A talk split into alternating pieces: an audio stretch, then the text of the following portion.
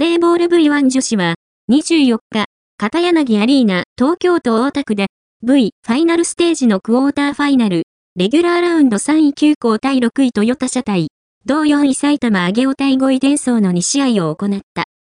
第1試合の9校対トヨタ車対は、フルセットの大接戦となり、最終セットは、久光のリードで進むが、12対12の場面からトヨタ車体が逆転し、セミファイナル進出を決めた。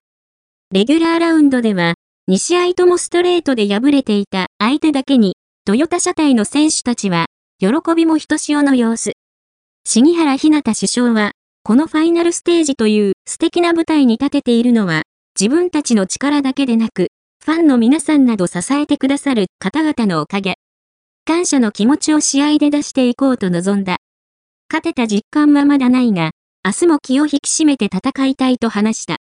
全所属チームとの対戦となったリセ・ファンヘッケは、監督がローテーションを回して、相手のマッチアップする選手が、前回の休校戦と変わったことが助けになった。